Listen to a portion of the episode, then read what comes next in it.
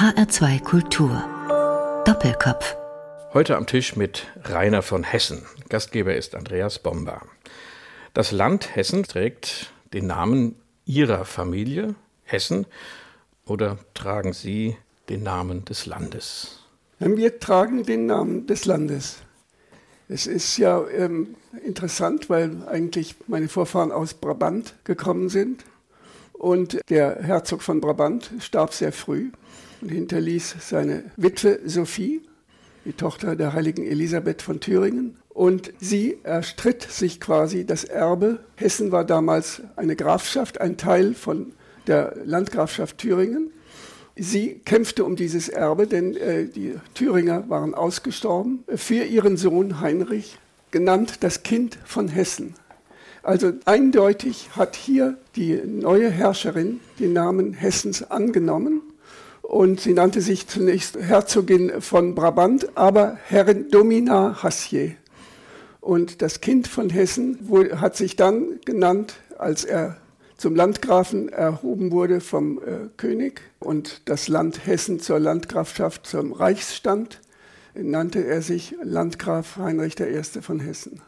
Das ist bis heute der Name ihrer Familie. Sie haben ein Buch geschrieben, das uns auf die Idee gebracht hat, mit Ihnen diese Sendung aufzunehmen. Das heißt Die Hessens, Geschichte einer europäischen Familie, die Sie erzählen, mit vielen interessanten Abbildungen auch in dem Buch und in einer Art geschrieben, die man gerne liest. Können Sie so aus dem Stegreif sagen, die wievielte Generation Sie darstellen? Denn es, wir reden über 800 Jahre hier. Ja, das äh, müsste ich nachsehen. Am Ende des Buches ist der Stammbaum abgebildet. Ich bin also kein ausgebildeter Genealoge und ich muss mir das auch immer erst zusammenlesen, aber es dürfte schon in den 20er Generationen sein. Sie sind, glaube ich, der Erste aus Ihrer Familie, der eine solche Biografie einer Familie schreibt. Was hat Sie gereizt an diesem Thema? Also vielleicht zunächst zu dem, der erste bin ich insofern nicht, als es immer Tagebuchschreiber gegeben hat. Landgraf Karl, also der Große, der den Herkules und den Bergpark Wilhelmshöhe quasi angelegt hat, begonnen hat, äh, hat schon Tagebücher, besonders in seiner Italienreise, geschrieben. Die haben wir auch in unserem Hausarchiv. Und dann sein Urenkel Kurfürst Wilhelm I., hat Tagebücher geschrieben, die ich herausgegeben habe in den 90er Jahren, weil die wirklich von Tag zu Tag eigentlich erzählen, was äh, ihm passiert ist. Und die hat er dann äh, umgearbeitet in äh, Lebenserinnerungen.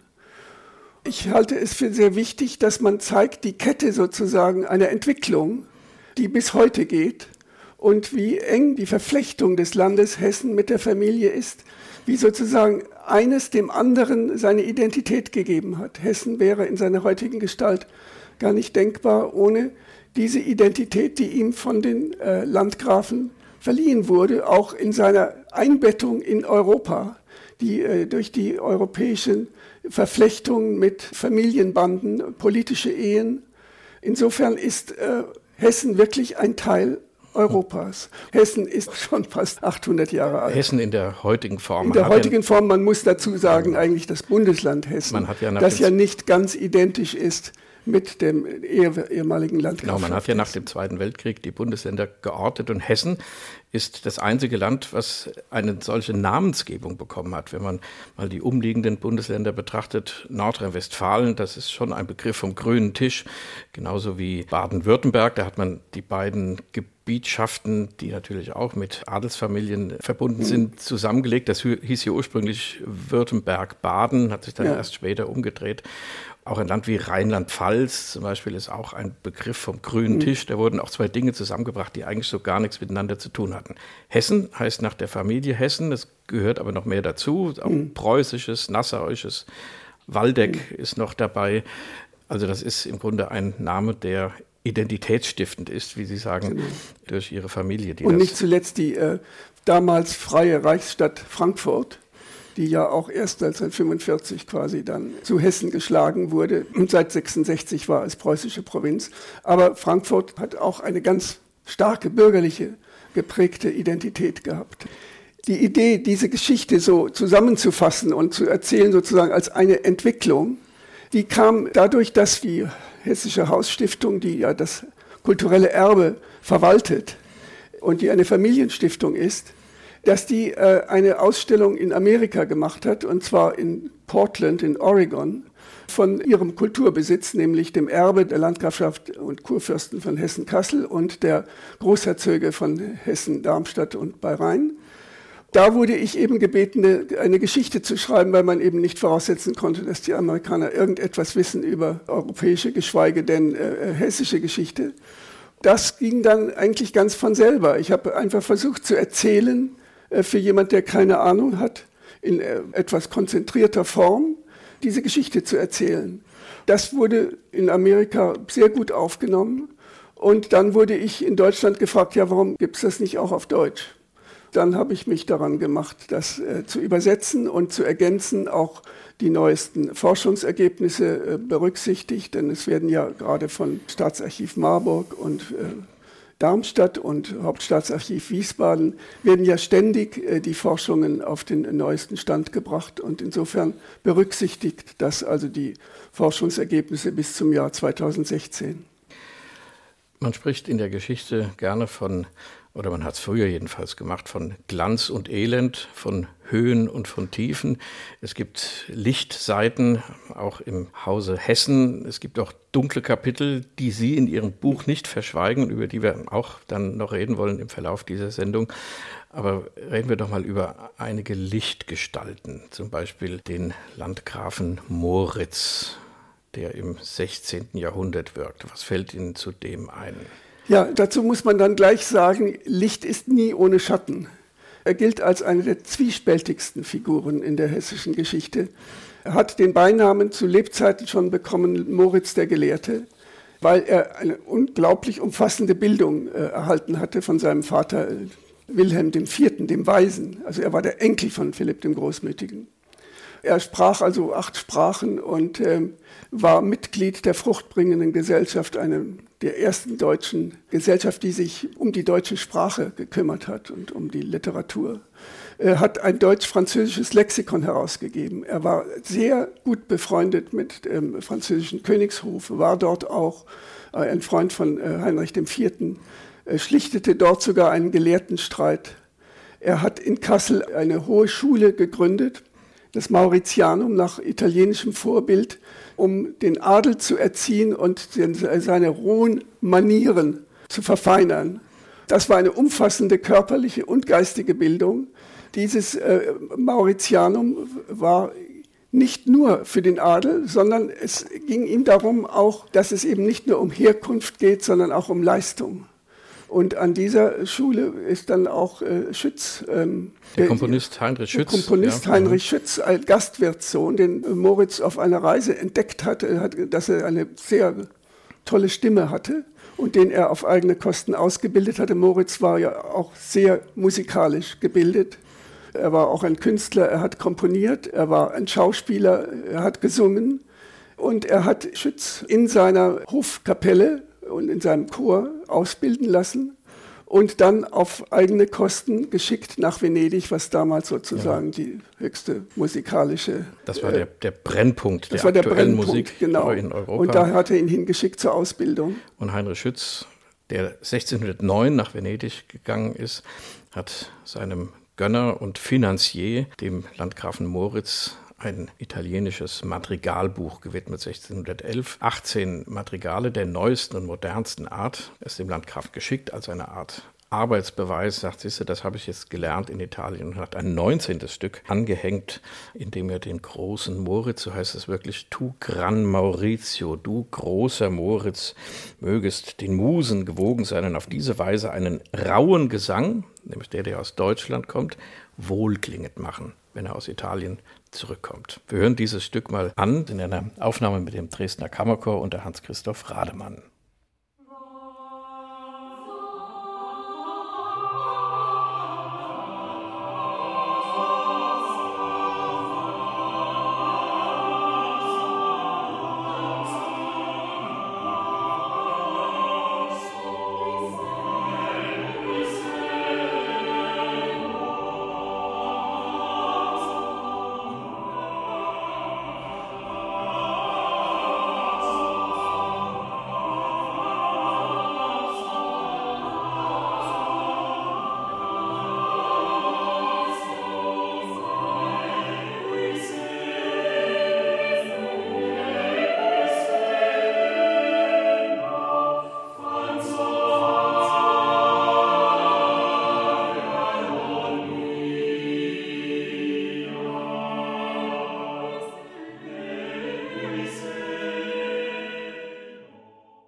Tu gran Maurizio, du großer Moritz, mögest den Musen gewogen sein und auf diese Weise einen rauen Gesang wohlklingend machen. Text und Musik von Heinrich Schütz, geschickt dem Landgrafen Moritz von Hessen im Jahre 1611, weil der ihm einen großzügigen Aufenthalt in Venedig gewährte. Doppelkopf in H2 Kultur mit Rainer von Hessen. Gastgeber ist Andreas Bomber. Herr von Hessen, das ist einer der großen Leuchttürme Ihrer Familie, dieser Landgraf Moritz, der so kunstsinnig war, mit der Schule, der auf Bildung geachtet hat, der eben auch seine Hofkapelle in Ordnung gehalten hat und für sehr viel Kunst und Kultur gesorgt hat in seinem Umfeld. Sie sagten vorhin, es gibt, wo Licht ist, auch Schatten in Ihrer Familie insgesamt. Gibt es denn bei diesem Moritz auch Schattenseiten? Ja, so ist es. Man kann auch dazu sagen, dass er ein Theaterenthusiast war und das, den ersten Theaterbau in Deutschland, das Ottoneum, genannt nach seinem ersten und früh verstorbenen Sohn Otto, äh, gebaut hat in Kassel, das ja heute Museum ist. Und er hat englische Schauspieltruppen engagiert. Shakespeares Stücke kamen zu der Zeit, in der sie entstanden, quasi äh, nach Deutschland. Und da gibt es eine kuriose Sache über ein Feedback, kann man sagen, ein kulturelles. Denn am Kasseler Hof gab es zwei Hofleute, die hießen Rosenkranz und Güldenstern. Und so kann man denken, dass das eine Rückwirkung wiederum auf die Entstehung des Hamlet hatte. Sie fragten nach den negativen Seiten. Moritz war in zweiter Ehe verheiratet mit Juliane von Nassau-Dillenburg, eine sehr junge, ehrgeizige Frau. Sie war damals 17 Jahre alt und ihr Vater war ein militanter Calvinist. Und Moritz war sowieso schon durch seine intellektuellen Fähigkeiten, stand er dem Calvinismus nahe. Er hat dann durch die sogenannten Verbesserungspunkte das lutherische Bekenntnis seines Großvaters umgeändert in das Reformierte und hat in der Universität Marburg auch diese Verbesserungspunkte eingeführt. Die ist und gegründet worden von seinem Großvater. Von seinem Großvater als erste protestantische 1527, Universität. Ja. Genau, in, in Deutschland. Das führte also zu einem großen Zwist, denn sein Onkel Ludwig von Marburg, der kinderlos war, hatte gesagt, dass Kassel äh, Marburg seinen Teil der Landgrafschaft Hessen erben würde, wenn es dem äh, lutherischen Bekenntnis treu bleibt.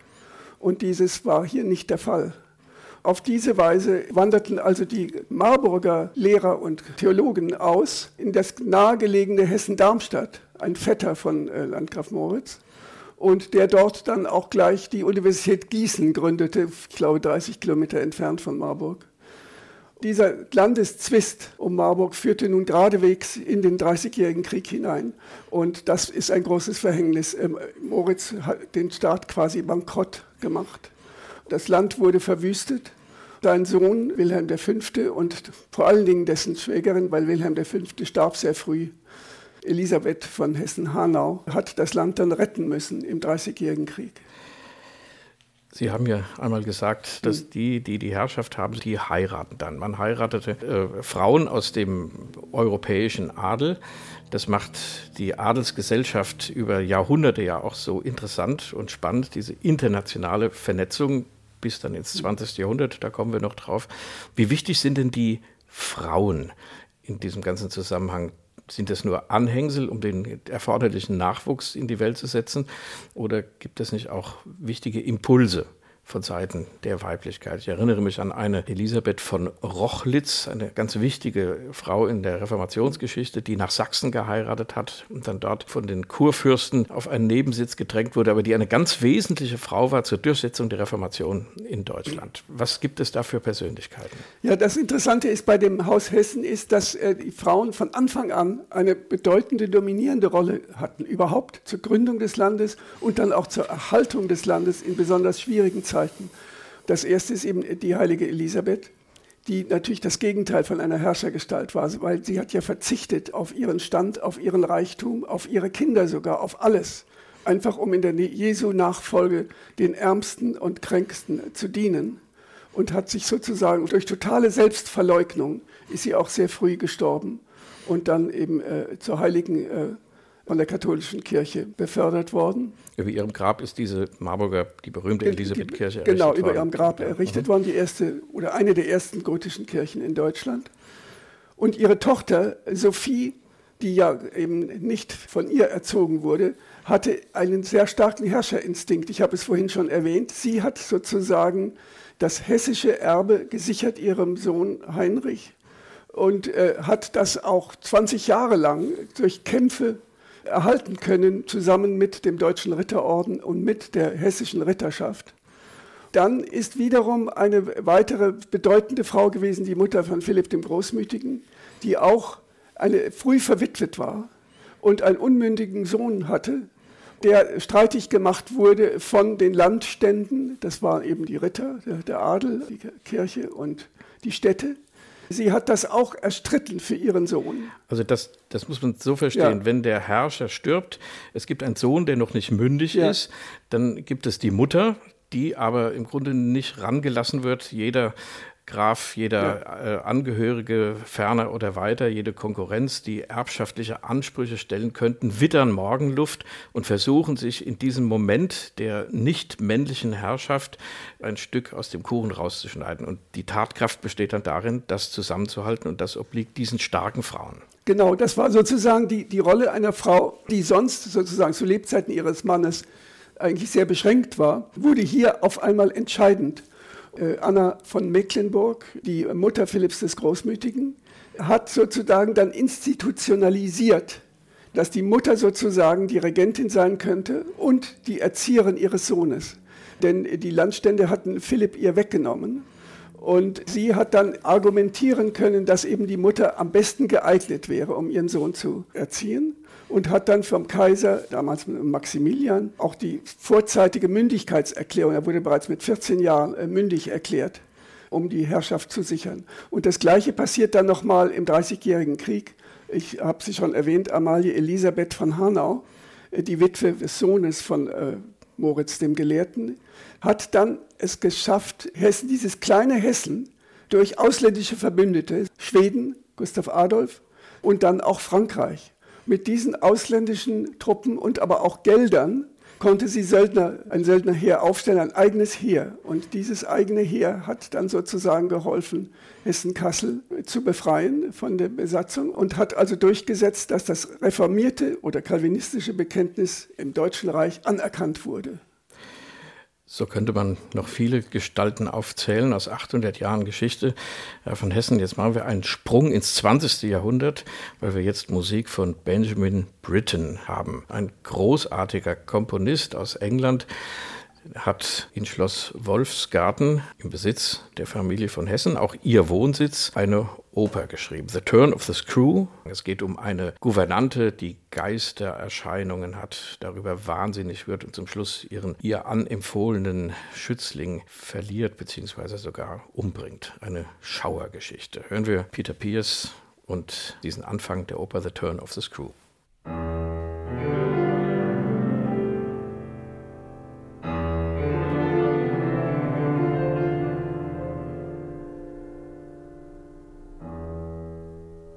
It is a curious story.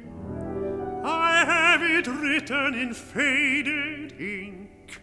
A woman's hand, governess to two children long ago. Untried, innocent, she had gone first to see their guardian in London a young man, bold, offhand, and gay, the children's only relative.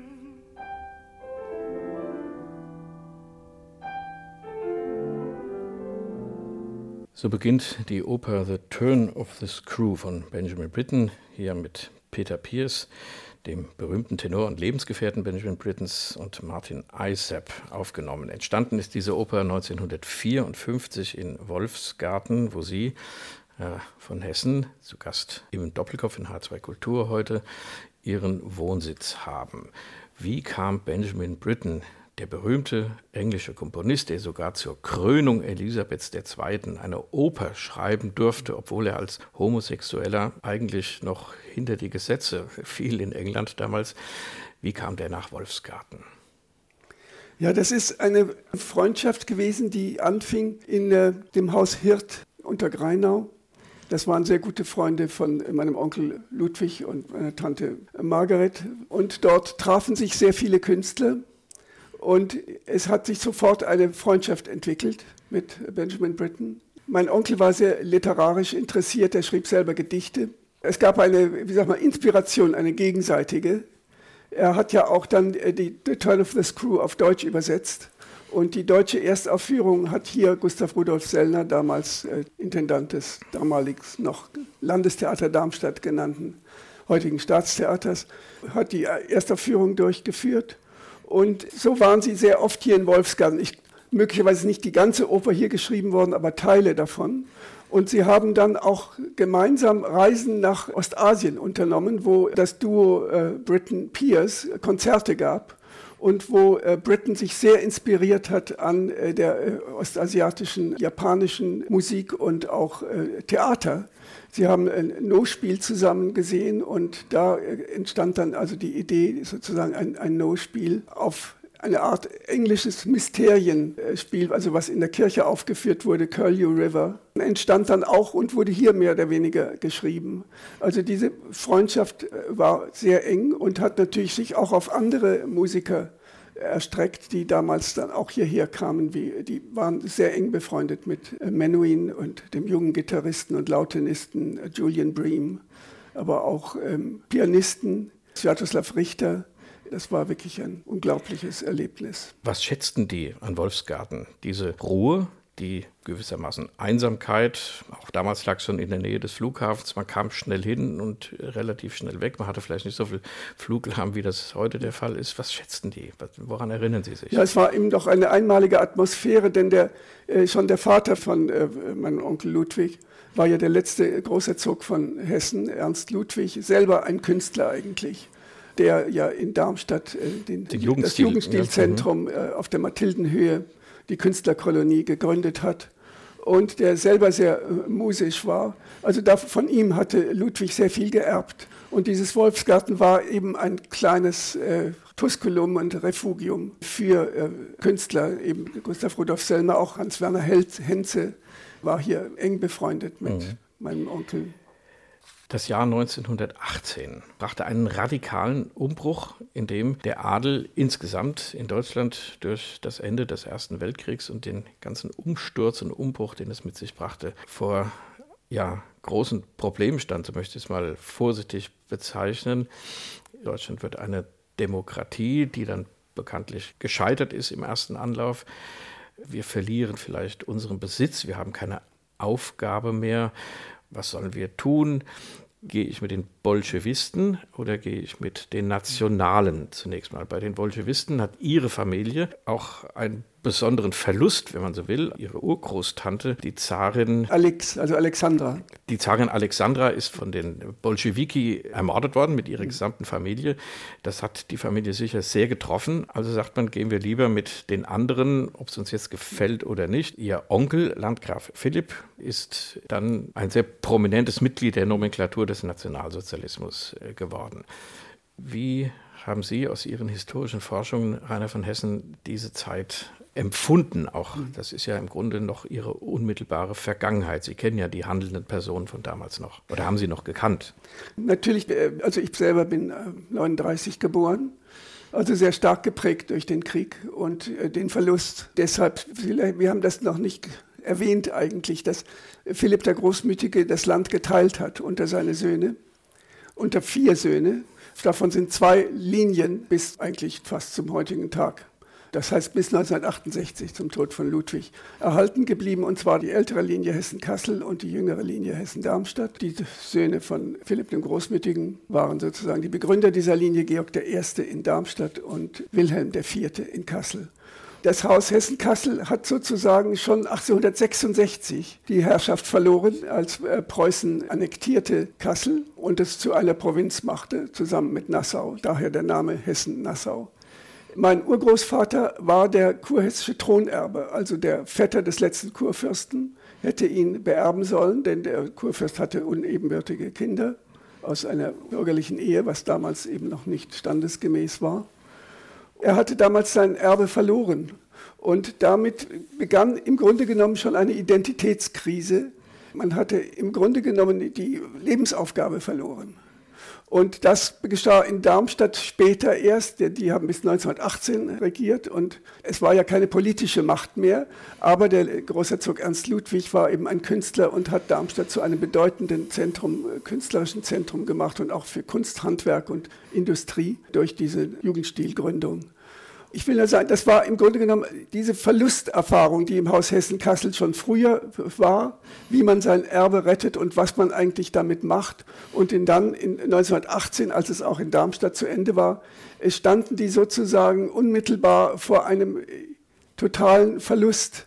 Und dieser Umbruch wurde von dieser Familie nicht richtig verarbeitet. Das heißt, mein Großvater und seine Söhne sind im Ersten Weltkrieg gewesen, zwei Söhne sind im Ersten Weltkrieg gefallen.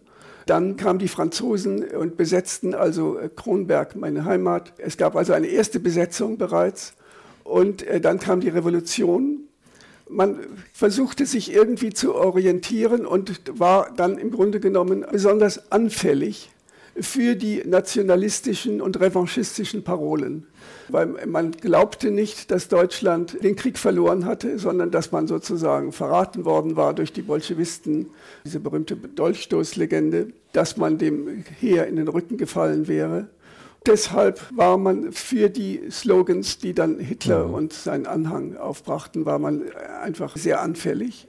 Dazu kam, dass 1930 genau gewannen auf einmal die Nazis starke Anhängerschaft. In, Im Reichstag wurden sie auf einmal eine Größe. Und mein Onkel Philipp, also der älteste Bruder meines Vaters, war in Italien verheiratet mit äh, Mafalda, einer Tochter des italienischen Königs Viktor Emanuel III. Dort waren bereits die Faschisten äh, seit vielen Jahren und äh, Mussolini war sogar Trauzeuge gewesen bei der Heirat von Philipp. Er wohnte ganz dort und nun kam auf einmal 1930 durch den Vetter August Wilhelm von Preußen, der bereits äh, zur Nazi-Partei gehörte und auch zur SA, vorgestellt äh, Hitler und Göring, die damals umwarben noch den deutschen Aristokratie, weil sie mussten sich befreien von dem sozialistischen Geruch. Das Nationale wurde da stärker betont. Noch dazu kam, dass quasi der Protektor der Hessens besonders war Göring, weil die eben hier in seinem Einflussbereich lebten. Göring war Ministerpräsident von Preußen, zu dem eben Hessen-Kassel gehörte. Und er hat also die Brüder alle auf Posten gehoben. Philipp als Oberpräsident, sein Zwillingsbruder Wolfgang als Landrat von Obertaunuskreises Bad Homburg und mein Vater zum äh, Leiter eines Geheimdienstes gemacht, dessen Oberhaupt Göring war. Ich möchte an der Stelle, bevor wir über diese 30er Jahre und was daraus hm. folgte, weitersprechen, wieder Musik machen. Ja. Wir gehen dazu wieder zurück zu dem Gelehrten Moritz. Hm. Der konnte nicht nur ein Theater gründen, eine Schule gründen und diese ganzen Dinge, über die wir vorhin gesprochen mhm. haben, sondern der hat auch komponiert und hat für seine Tochter Elisabeth ein Lautenbuch angelegt, in das er die damals üblichen Hits, soweit er sie mhm. kannte, und vorgespielt bekam hineingeschrieben hat und auch selbst komponiert hat.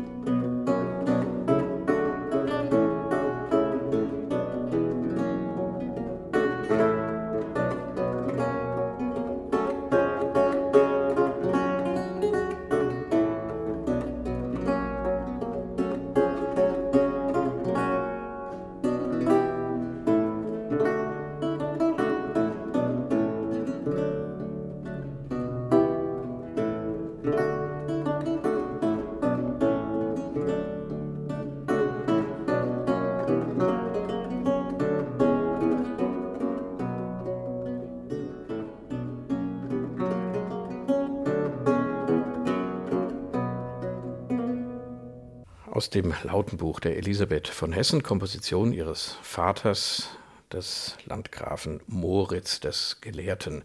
Eine Aufnahme des Hessischen Rundfunks übrigens mit dem Lautenisten Joachim Held. Rainer von Hessen zu Gast in Doppelkopf in H2 Kultur. Ihr Onkel, Landgraf Philipp, ist ein sehr prominentes Mitglied der Nomenklatur des Nationalsozialismus äh, geworden.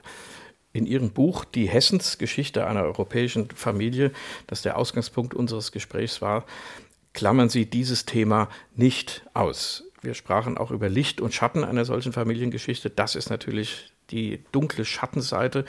Die wird von Ihnen genauso geschildert wie die hellen Seiten. Ist Ihnen das schwer gefallen? Haben Sie von Seiten Ihrer Familie da Zustimmung erfahren oder auch einen gewissen Druck bekommen? Denn man muss sagen, das ist ja auch eine zeitliche Entwicklung gewesen. Wir haben gelitten, als, also gerade meine Geschwister und ich, darunter, dass ein großes Schweigen herrschte in der, unserer Vätergeneration. Unser Vater ist ja im Krieg mit dem Flugzeug abgestürzt, dass die Brüder, drei überlebende Brüder gab es, darüber nicht gesprochen haben und wenn, dann äh, eigentlich immer sehr defensiv gesagt haben, ihr könnt euch gar nicht vorstellen, wie das gewesen ist, man musste sich zurechtfinden und so weiter. Und dieses Schweigen hat also enorm gearbeitet und natürlich ich bin ja aus der Familie eigentlich sehr früh habe ich mich distanziert, indem ich zum Theater gegangen bin. Und im Theater wehte ja ein ganz anderer Wind. Und da wurden antifaschistische Stücke gespielt. Wir ich reden hab, jetzt von den 50er und 60er Jahren. Ja, genau. Mhm. Also äh, ich bin 1960 zum Theater gekommen mhm. in, in Darmstadt. Und dann später nach Ulm und auch nach Kassel. Und da haben wir äh, eine ganze Menge Stücke gespielt, zum Beispiel ja, Zwischenfall in Vichy von Arthur Miller, aber auch von einem französischen Autor Gatti. Deshalb war für mich das schon sehr stark die Opposition dieser schweigenden Generation gegenüber. 68 wurde das ja eine allgemeine Bewegung. Insofern war es für mich wichtig aufzuarbeiten, die bisher verschwiegene und unterdrückte Geschichte meiner eigenen Familie. Leider war es schon etwas spät in den 80er Jahren mit dem letzten überlebenden Onkel Wolfgang, dem Zwillingsbruder von Philipp, der eben Landrat gewesen war und auch in der SA gewesen war, ihn zu seinen Erinnerungen zu bewegen. Er hatte schon einen leichten Schlaganfall gehabt, aber trotzdem gelang es dann, ein Buch zu machen, das als Privatdruck herauskam, um wenigstens für die Familie und Bekannte das aufzuarbeiten. Für mich wurde dann auch gerade durch die Lektüre von Fritz Stern beispielsweise, äh, Gold und Silber, und auch seine eigene Autobiografie, wurde sehr deutlich, aber auch Götz Ali, der Historiker, der aus der 68er Generation stammt, wie sozusagen diese Verlusterfahrungen des Adels, die auf einem absteigenden Ast waren, die nicht mit der Zeit gingen, und demgegenüber die Juden, die einfach eine Erfolgsgeschichte waren, die aufstiegen in der deutschen Gesellschaft schon des Kaiserreichs und mhm. wo dann dieser Neid ausbrach, dieser soziale Neid derjenigen, die sozusagen verloren dabei, und das waren auch die Aristokraten, und gegenüber den Juden, die erfolgreich waren, die sozusagen damit nicht fertig wurden. Für mich liegt das mit an der Wurzel dieser Entwicklung. Ja. Sie haben den Namen Götz Ali angesprochen, ja. der mittlerweile auch die Geschichte der 68er aufgearbeitet ja. hat. Warum glauben Sie, was hat die Leute daran gehindert? Was hat sie gehemmt, diese schreckliche Zeit, Nazizeit, aufzuarbeiten, sich dazu zu bekennen. Man muss nicht immer diese prominenten mhm. Namen benennen, Filbinger mhm. zum Beispiel, mhm. selbst als man ihm das vorgeworfen hat, was er da getan hat als, als Richter, dass er immer noch nicht in der Lage war zu sagen, ja, das habe ich getan, aber ich habe mich jetzt 40 Jahre als Demokrat bewährt, bitte führt das auch ein in die ganze Diskussion, wie es weitergeht. Was war das Problem? Ja, ich glaube, es ist wirklich, es hat sich erledigt sozusagen dadurch, dass diese Leute dann starben.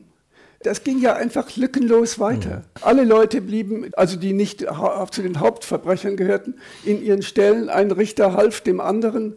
Und äh, keiner wurde je für äh, irgendein Todesurteil, siehe Filbinger, verurteilt. Insofern ist das dann erst bei den 68ern, diesem Protest der 68er gegen die Vätergeneration, aufgearbeitet worden. Und bis die dann nachwuchsen, sozusagen, in die Stellen hinein. Und dann begann erst wirklich die Aufarbeitung. Aber bis dahin war es nicht gelungen. Und ich meine, das ist im Grunde genommen auch ein Beispiel für die DDR. Wir haben uns so erhoben über die DDR, nachdem wir ja schon lange vorher diesen Lernprozess durchgemacht haben. Aber im Grunde genommen ist es bei uns genauso gewesen bei Götz Ali ja auch seine eigene Generation vor die Frage stellt, wieso habt ihr eure Väter gefragt, warum sie dem Hitler hinterhergerannt sind und ihr selbst rennt genau solchen ja. Diktatoren wie Mao Zedong ja. und Ho Chi Minh und diesen genau. Leuten nach. Spüren Sie das auch, dass da irgendwas nicht stimmt? Ja, ich meine, diese Autoritätshörigkeit in Deutschland, diese Gehorsamssache, das ist also auch dann die bei der Meinhof und so weiter, diese Strukturen, diese total autoritativ geführten Strukturen, die sind auf ein tief sitzendes, eine Hierarchie hierarchisches Denken zurückzuführen. Und das hat sich dann langsam geändert und für mich war das so Theater da etwas Befreiendes, weil wir haben ja damals schon Mitbestimmungsmodelle entwickelt und wir waren in, in Ulm, wir waren alle Schüler eigentlich, die sich dort fanden von Gustav Rudolf Sellner. Wir empfanden uns als Team und haben da als Team gearbeitet und auch so in Kassel. Damals war dann äh, für mich die erste Aufgabe die berühmte Komödie von Aristophanes, Lysistrata, in einer neuen eine. Übersetzung von unserem Dramaturgen, die eben das nicht im Versen, sondern in einer verständlichen äh, deutschen Umgangssprache, so dass man das wirklich direkt auf sich beziehen konnte. Also es war eine Situation, äh, wo eben Krieg herrschte. Und damals war eben der Vietnamkrieg noch und es war auch die nukleare Konfrontation von Ost und West. Und es war auch gleichzeitig noch die Unterdrückung der Frau, die nichts zu sagen hat. Die wurden ja auch unterdrückt, genauso im SDS. Mhm. Äh, in, den, in den Studenten hatten die Frauen nichts Sie zu sagen. den Kämpfern die Betten warm. Genau, ja. und, mhm. und da ist ja, die Frauenbewegung ist ja erst im Herbst 68, glaube ich, mhm. entstanden. Sie haben als Theatermann den ja. Namen von Hessen abgelegt. Sie hießen nicht mehr Rainer von Hessen, sondern eine Art Künstlername Rainer von Dietz. Vielleicht erinnert sich der eine oder andere ältere Theatergänger noch an diese Arbeiten, die Sie genannt haben, in Darmstadt und in Kassel. Übrigens eine Inszenierung oder Bühnenbild von Niki de Saint-Phal, also eine doch von heute her gesehen jedenfalls sehr prominente Arbeit. Kassel ist ja immer für solche Dinge gut, bis auf den heutigen Tag. Warum haben Sie den Namen geändert? War das Protest oder wollten Sie als solcher normal und nicht irgendwie hierarchisch behandelt werden? Das war einfach wichtig. Diesen Rat habe ich übrigens bekommen von dem damaligen Schulleiter, ich war in, im Salem im Internat, Axel von dem Busche, äh, der dem Widerstand angehört hatte. Eine, für mich eine prägende Figur. Der hatte mir gesagt, wenn du zum Theater gehst, dann würde ich dir raten, ähm, nicht deinen Namen zu nehmen, denn sonst wirst du einfach nur danach eingeschätzt und nicht nach dem, was du tust. Rainer von Hessen hat ein Buch geschrieben über die Hessens, also ihre Familie, Geschichte einer europäischen Familie. So heißt das Buch, erzählt von Rainer von Hessen. Jetzt müssen Sie, Herr von Hessen, uns noch eine Geschichte erzählen, nämlich was hat Ihr Haus mit dem Klavierquintett F-Moll Opus 34 von Johannes Brahms zu tun? Ja, meine Urgroßmutter war Landgräfin Anna von Hessen, eine geborene Prinzessin von Preußen. Sie hatte ja, wie ich vorhin schon erzählt habe, und ihr Mann 1866 quasi ihre Zukunft verloren. Sie hätten Kurfürsten von Hessen werden sollen. Und sie war aber von Anfang an, liebte sie ganz der Musik. Sie war selber eine sehr gute Pianistin. Sie hatte äh, Franz Liszt vorgespielt. Ihre Mutter war eine Prinzessin von Weimar und war eng befreundet mit äh, auch Anton Rubinstein und mit Johannes Brahms und mit Clara Schumann. Johannes Brahms hat ihr gewidmet, der damals noch verhältnismäßig unbekannte Johannes Brahms im Jahre 1864, seine Sonate für zwei Klaviere. Die hatte er ihr vorgespielt zusammen mit Clara Schumann. Und da war äh, Anna so begeistert, dass sie sich das immer wieder äh, mehrere Tage hintereinander in Baden-Baden war das, hat vorspielen lassen. Brahms hat dann auf Rat von Clara Schumann und auch von Josef Joachim gesagt, das ist eigentlich eine Sinfonie, das ist gar keine Sonate. Er müsste das uminstrumentieren und dann schrieb er eben sein berühmtes Klavierquintett, machte er daraus. Da stellte er sozusagen das, den Klavierpart gegenüber einem Streichquartett. Diese beiden Stücke widmete er Landgräfin Anna. Wir haben also das Autograph mit der Widmung. Starke Frauen, darüber haben wir gesprochen, im Hause Hessen auch diese Anna gehört diese jahrhundertelange Reihe von Personen, die etwas bewegt haben, hier vor allem im künstlerischen Sinne. Die Verbundenheit mit Kultur, mit Musik haben wir auch thematisiert in dieser Sendung an verschiedenen Punkten der Geschichte des Hauses Hessen. Rainer von Hessen hat das Buch Die Hessens geschrieben, Geschichte einer europäischen Familie. Vielen Dank für dieses informative Gespräch. Wir hätten, glaube ich, zwei Doppelkopf-Sendungen damit füllen können hier in H2 Kultur. Gastgeber war Andreas Bomber und wir hören das Finale aus diesem Klavierquintett F-Moll Opus 34 von Johannes Brahms hier in einer Aufnahme mit dem Leipziger Streichquartett und dem Pianisten Andreas Steyer.